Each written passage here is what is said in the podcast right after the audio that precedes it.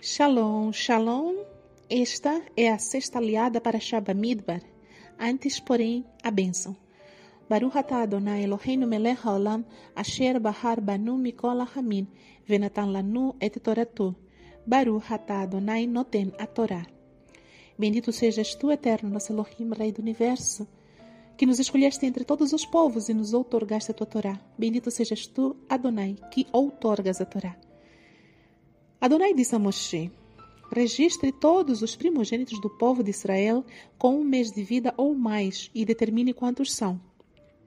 Leve os Liviim para mim, Adonai, em lugar de todo primogênito dentre o povo de Israel, e o gado dos Liviim em lugar do primogênito do gado pertencente ao povo de Israel. Moshe contou-os como Adonai lhe ordenara todos os primogênitos dentre o povo de Israel. O número total de primogênitos registrados com um mês de vida ou mais e contados foi de 22.273. Adonai disse a Moshe: Leve os Livim em lugar de todos os primogênitos dentre o povo de Israel, e o gado dos Livim em lugar do gado deles os Livim pertencem a mim, Adonai. Pelo fato de haver em Israel 273 primogênitos, machos mais que o número de Livim, com o número com o objetivo de registrá-los, pegue 5 shechalim, que corresponde a 60 gramas, para cada um deles. Use o shekel do santuário, equivalente a 20 gerot. Dê a Aharon e seus filhos o dinheiro do resgate pelas pessoas excedentes do povo. Moshe pegou o dinheiro do resgate daqueles que excederam o número de Livim, a quantia recebida pelos primogênitos do povo de Israel, alcançou 1.365 shekalim usando-se o shekel do santuário. Moshe deu o dinheiro do resgate a Aharon e a seus filhos, de acordo com o que Adonai dissera, da forma ordenada por Adonai a Moshe. Amém. A bênção após a leitura. Baruch atah Adonai, Eloheinu melech haolam, asher natan lanu torat emet, vehaye olam natan betochenu. Baruch atah Adonai noten a Torá.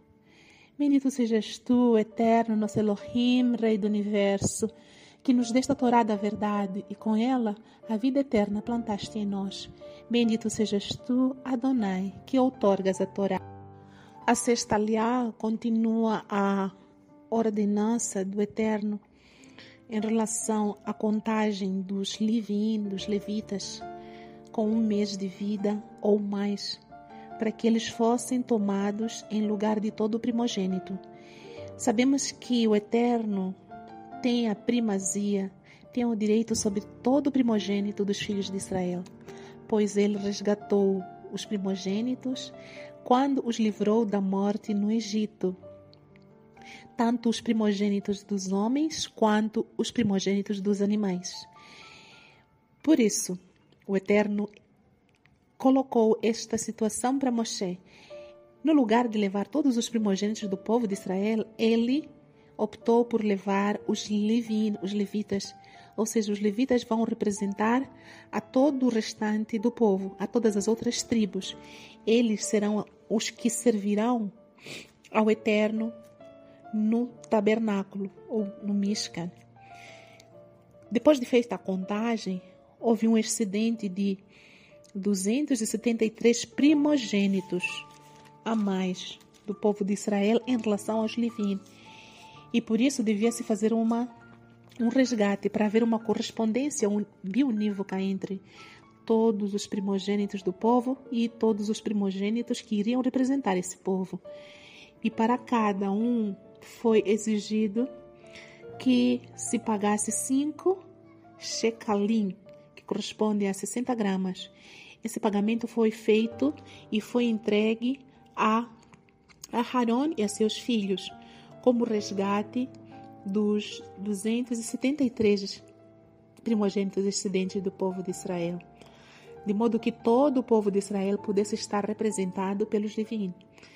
Eles são aqueles que vão tomar a dianteira, vão estar colocando as mãos no serviço sagrado para representar todo o povo de Israel.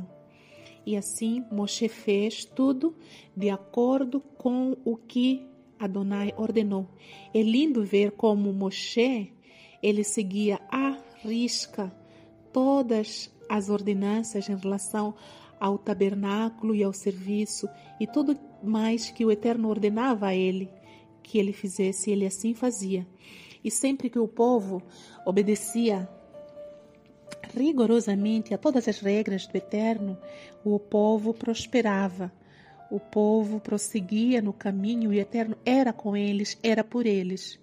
E assim pode ser hoje para os nossos dias. Cada mandamento que nós obedecemos de forma integral, sem fazer arredondamentos, sem fazer desvios nem para a esquerda nem para a direita, Cada um desses mandamentos é como uma tábua de proteção e de salvação para a nossa própria vida, porque assim o Eterno se alegra conosco e ele permanece sobre nós, nos guardando, nos protegendo e cuidando de nós. Que assim seja para todo sempre.